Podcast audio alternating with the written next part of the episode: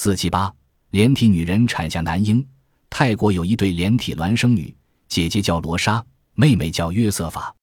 她们既有各自独立的器官，也有共同合用的器官，如每人都有一套内生殖系统，但外阴部和肛门只有一个。罗莎和约瑟法虽然各具思维，但生活十分协调。两年前还与一位不肯传名的男子联姻，婚后姐妹俩都希望能生个孩子。不久，姐姐罗莎捷足先登怀了孕。有趣的是，罗莎十月怀胎分娩，约瑟法也同受痛苦。姐姐生了一个可爱正常的男婴后，妹妹也分泌乳汁。由于公乳充裕和照料周到，这个男婴身体很健壮。